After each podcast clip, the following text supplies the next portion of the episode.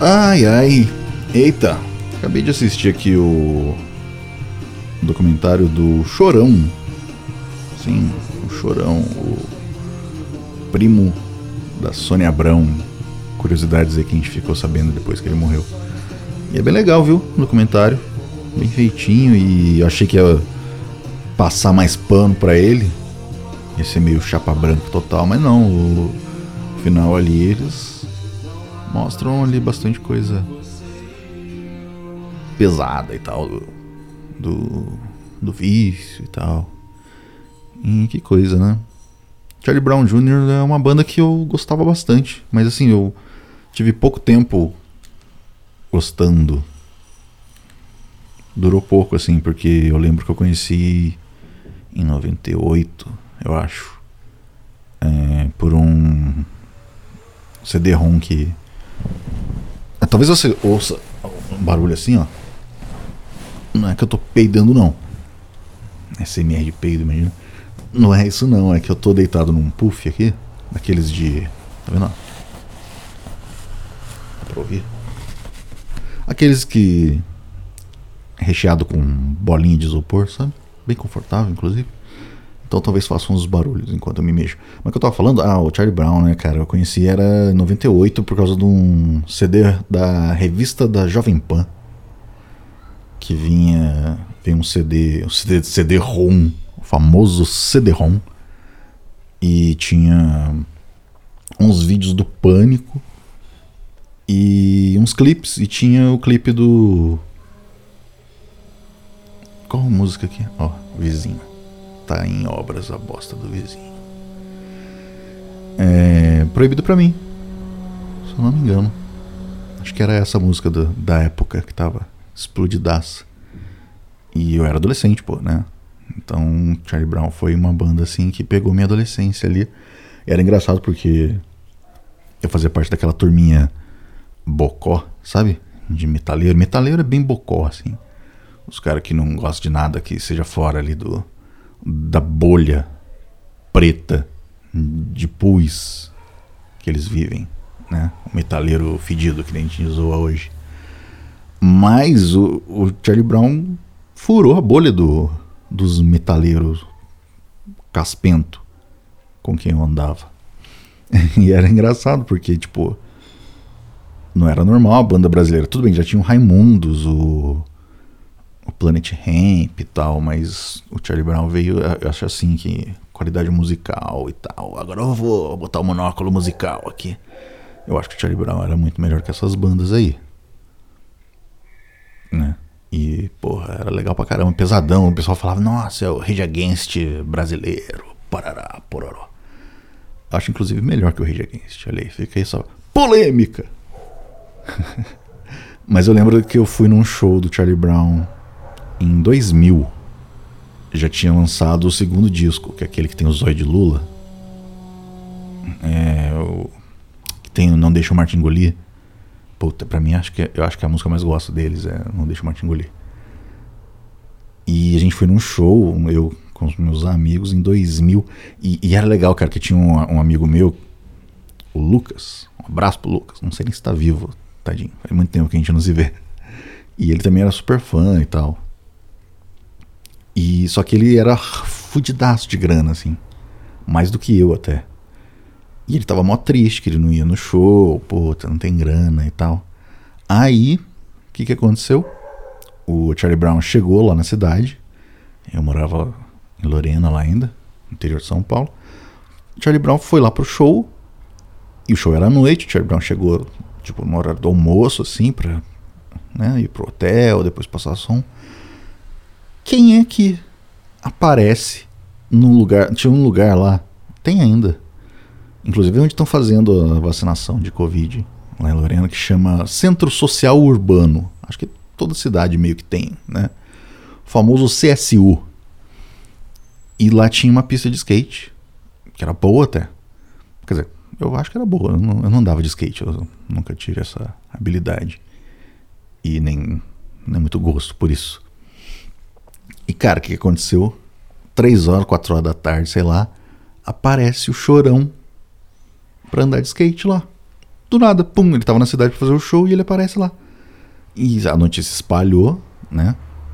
E esse amigo meu, o Lucas, ele pegou e foi correndo de bicicletinha lá pro, pro CSU pra pelo menos é, tirar uma foto com o Chorão. A foto era o quê?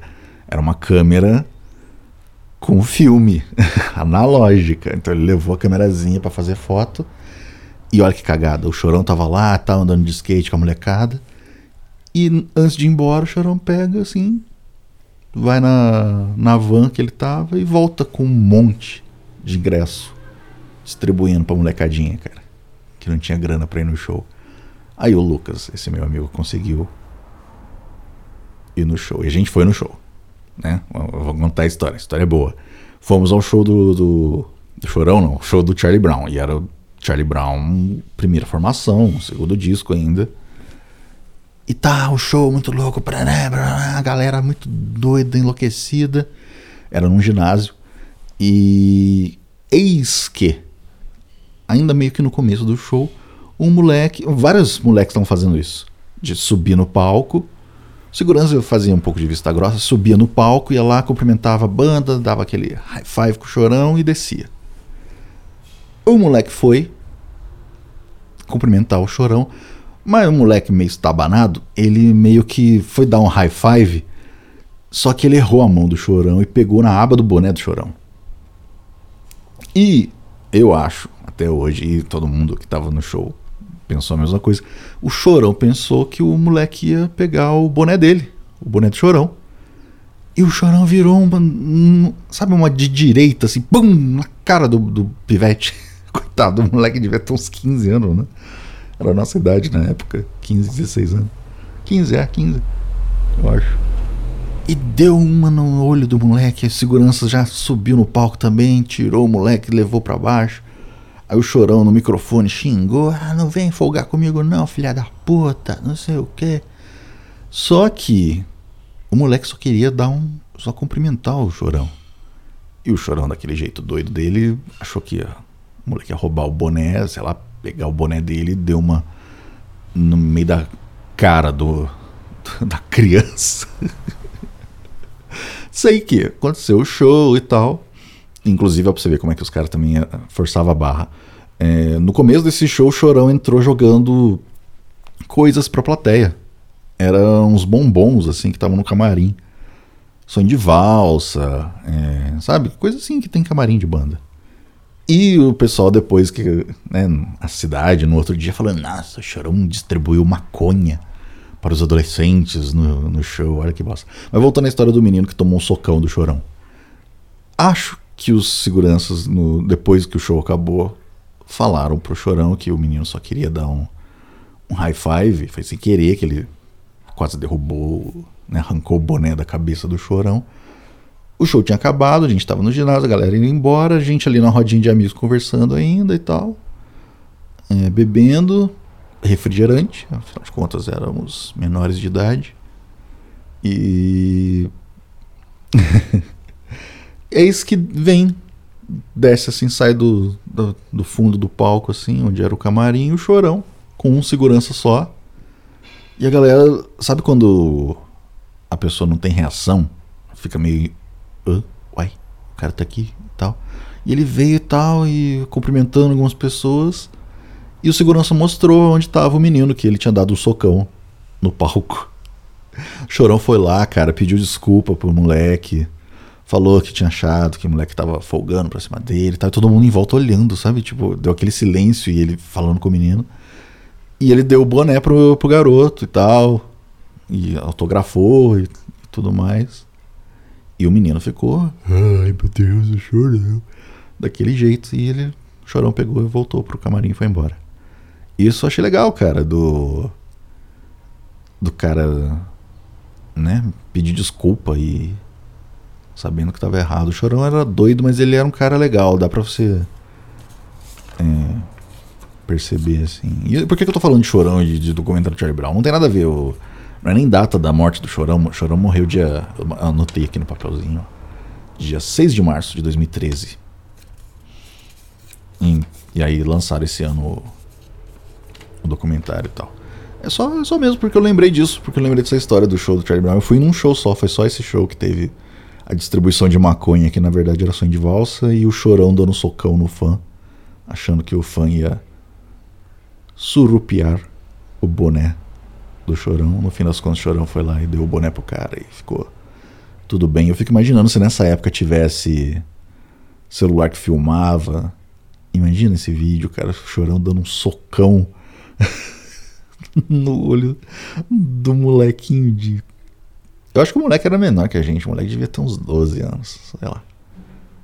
Acho que a classificação do show era isso, acho que era de 12 anos para cima, alguma coisa, 14 anos, não sei. Mas essa história do, do chorão e o socão. E é uma banda muito boa, cara, mas depois o.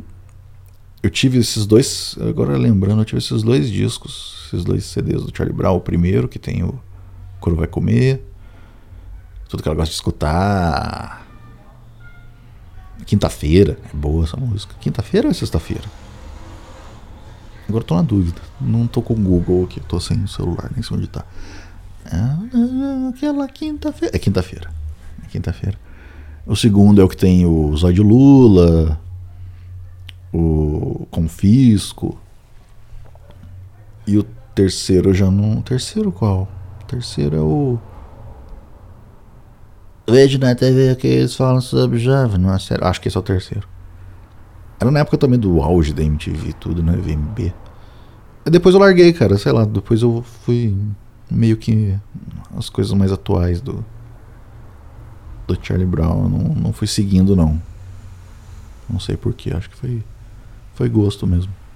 Mas era só isso, só queria contar essa, essa anedota, essa, esse caos do Chorão, fazendo show lá em Lorena, dando socão no, na criança e distribuindo o sonho de valsa que os velhos da cidade falaram depois que era maconha. Se era maconha embrulhada em formato de bombom, tá de parabéns. Eu acho que não era. Era sonho de valsa mesmo. Ai, ai, mas enfim. Era só isso que eu queria falar. Charlie Brown é uma boa banda. Faz falta. Uma banda assim. O rock morreu, né? O rock brasileiro morreu. Já, já faz um tempo. Talvez o Chorão tenha sido o último grande frontman do rock, assim. Grande compositor. O pessoal fala, ah, o Chorão era um poeta. Não sei se, se a gente pode dizer que era um poeta, né?